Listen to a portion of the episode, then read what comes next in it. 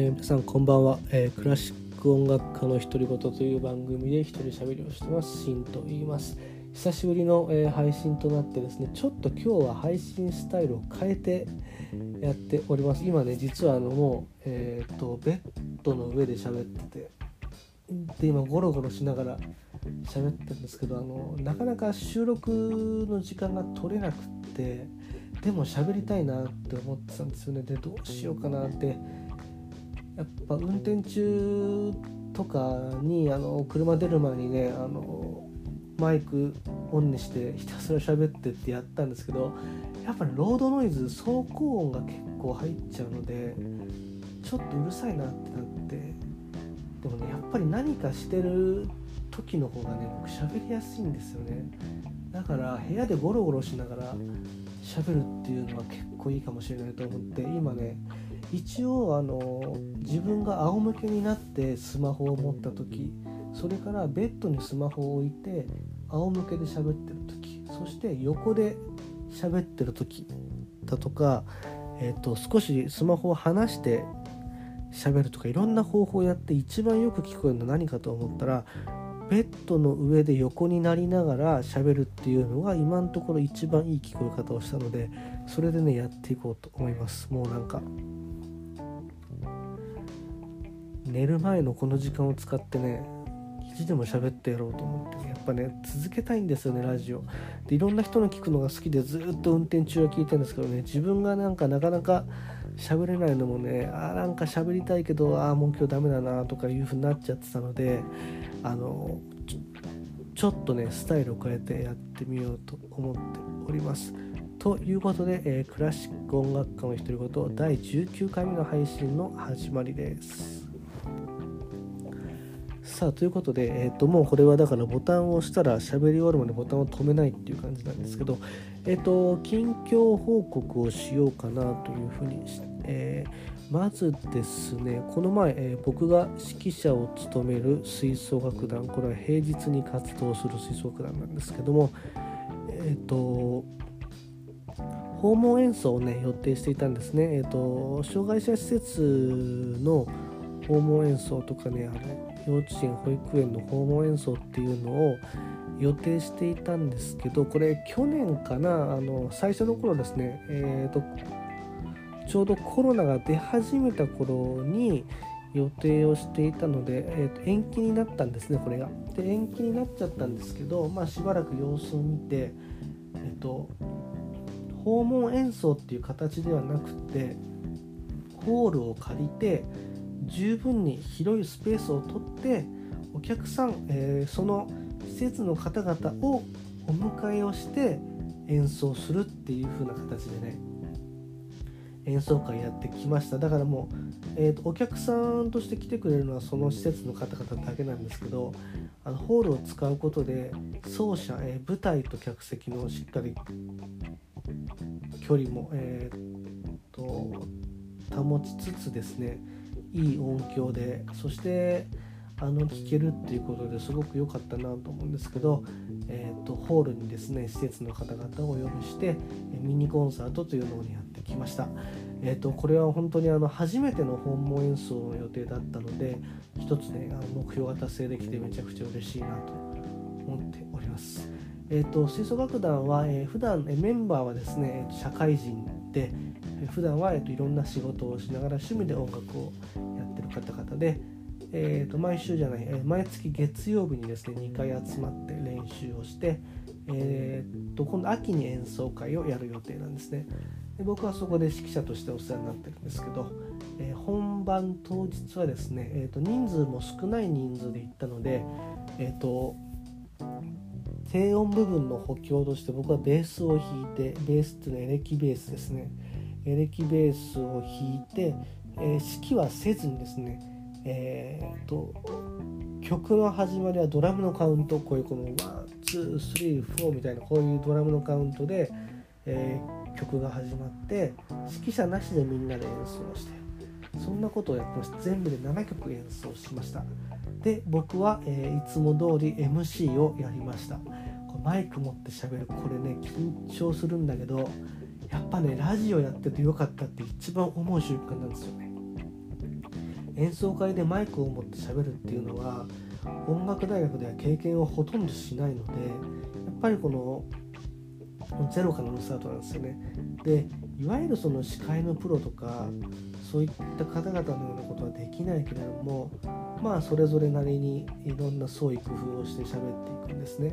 で僕の場合はあんま台本読むのが苦手なのでメモだけ書いて全部アドリブなんですけどとりあえずその、まあ、演奏した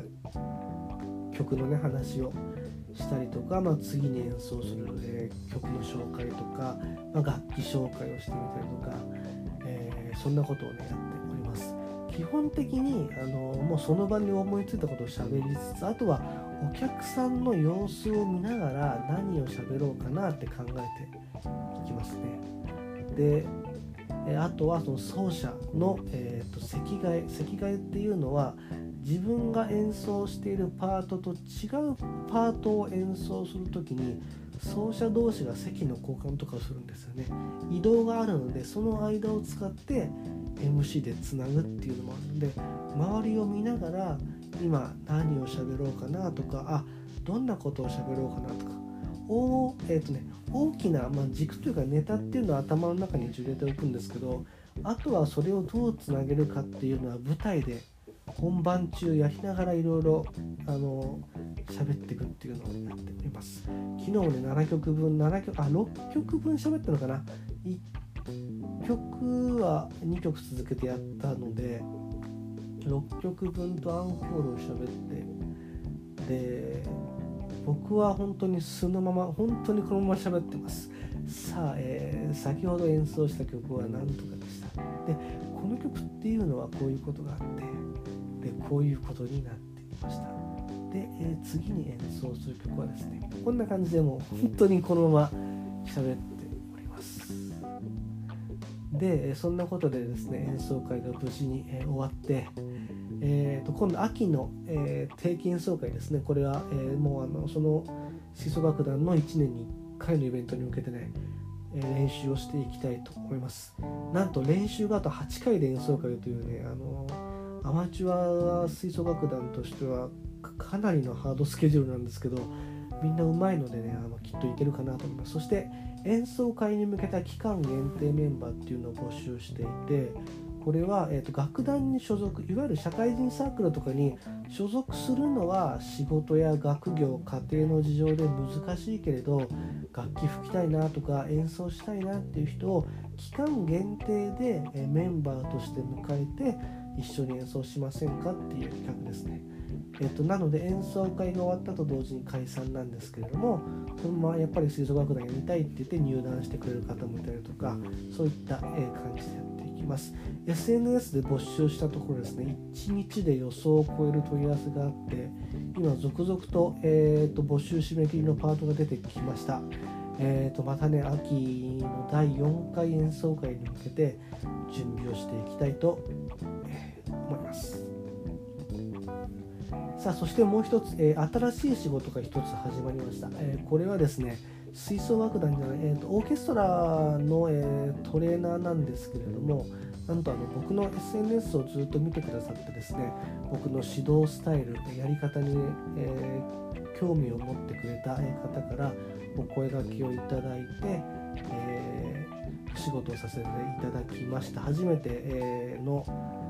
えーまあ、レッスンというか合奏指導、えー、全体合奏の指導をこの前終えてでそれから今後ともよろしくお願いしますということでですね、えー、一緒に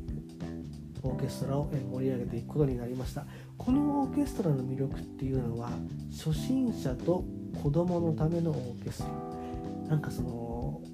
クラシックってすげえ敷居の高いイメージ持たれてること多くてまあ敷居は高くていいと思うんですけどでこう例えばオーケストラで演奏するあのアマチュアオーケストラ社会人オーケストラで演奏するってもやっぱりある程度楽器を演奏できないとダメなんじゃないかとか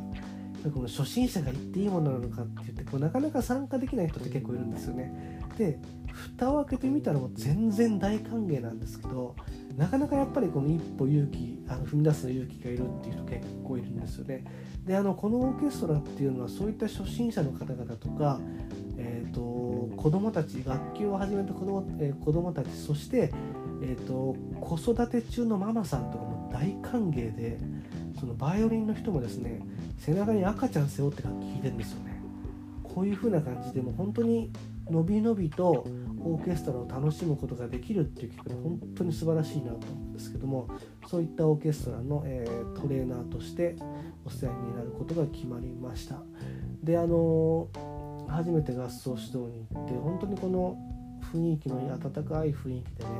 世代本当に幅広い世代が参加されててで子供がたまに走り回ったりとかしてすごく面白いあのやっぱ子供可愛いですよね。でオーケストラで2時間の練習ですね休憩挟んでやっているということで。あのまたこれからオーケストラの指導に関われること本当に嬉しく思いますし SNS でねこうやって見つけてくれてありがとうございましたっていうとこですね。僕もまだまだ勉強して、えいい指導ができるように頑張っていきたいと思います。というのは近況報告。あとはねあの出ましたね緊急事態宣言。これね音楽家はねきついんですよ。本当に1回の宣言で何十万っていうマイナスというか損失が出ちゃうので早速ですねあの予定していた演奏旅行とかがま中止になってしまったりとか、えーとまあ、宣言中に予定してた公演コンサートも、まあ、ちょっとどうなんかなっていうところなんですね、まあ、起きてしまったことはしょうがないので、えーとまあ、できることを、ね、全力でやっていくっていうことだけなんですけどねやっぱねいろんな公演一つ一つねいろんな人が準備をしてるのを見てるからねやっぱ悔しいなっていう気持ちはありますね。でこう何よりこの僕らが気持ちよく仕事ができるようにそのいろんな対応してくださってるその僕らが見えないところで動いてる方々っていうたくさんいるので本当にあのそういった方々には本当に感謝してるしあの、ね、あのまたできたらいいなと思っております。緊急事態宣言始まってしまいましたが、えー、また第4回目のサバイバルゲームが始まろうとしております。あのえっ、ー、と過去3回乗り切ってきたので今回もね絶対に乗り切ってやろうと思っております。まあ大変な時期が続くけど同業の皆さんも頑張っていきましょうということで緊急事態宣言、えー、第4回目。さあどうなる音楽家。まあねあのできること頑張っていきたいと思います。さあこんなところでこうやってねあの喋っていこうと思います。これで今何分喋ったんだろう。これで今だいたい12分か。ちょうどいいですね。だいたいね10分ぐらいがちょうどいいかなと思ってるので、えー、と今回の配信はこれでおしまいにしてみようと思います。本当はねあの演奏旅行中とかでも毎日配信しようと思ったんだけどあのまたちょっと予定がいろいろ変更になってくるのでこうやって時間見つけてこのね横になってゴロゴロしながらってやっぱいいです。何かやってるとやっぱ喋りやすいので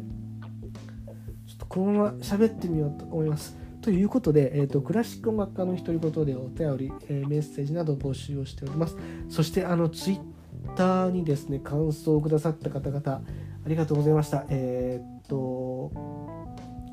ツイッター見てねあの自分の放送の感想が書いてあったらめちゃくちゃ嬉しかったです。えー、ぜひぜひまたそういった声も聞かせてください。あのまたね、あの、ちゃんと、まあ、ちゃんとっていうかマイクを使って喋ってもいきたいし、こういう風な隙間時間隙間時間とかも寝る前なんですけど寝る前の時間を使ってこうやって喋っててこれね喋る練習になるんですよ台本の何もなしでこうやって思ったことを喋るっていうのが実際の現場で喋るスキルにもつながるのでこういう風にもねやっていきたいと思います。ということで、クラシック音楽家の独り言第19回目の配信をお楽しみいただきました。お便りどしどし募集しておりますので、ぜひぜひ送っていただけたら嬉しいです。それでは本日も一日お疲れ様でした。ご拝聴ありがとうございました。それではまた。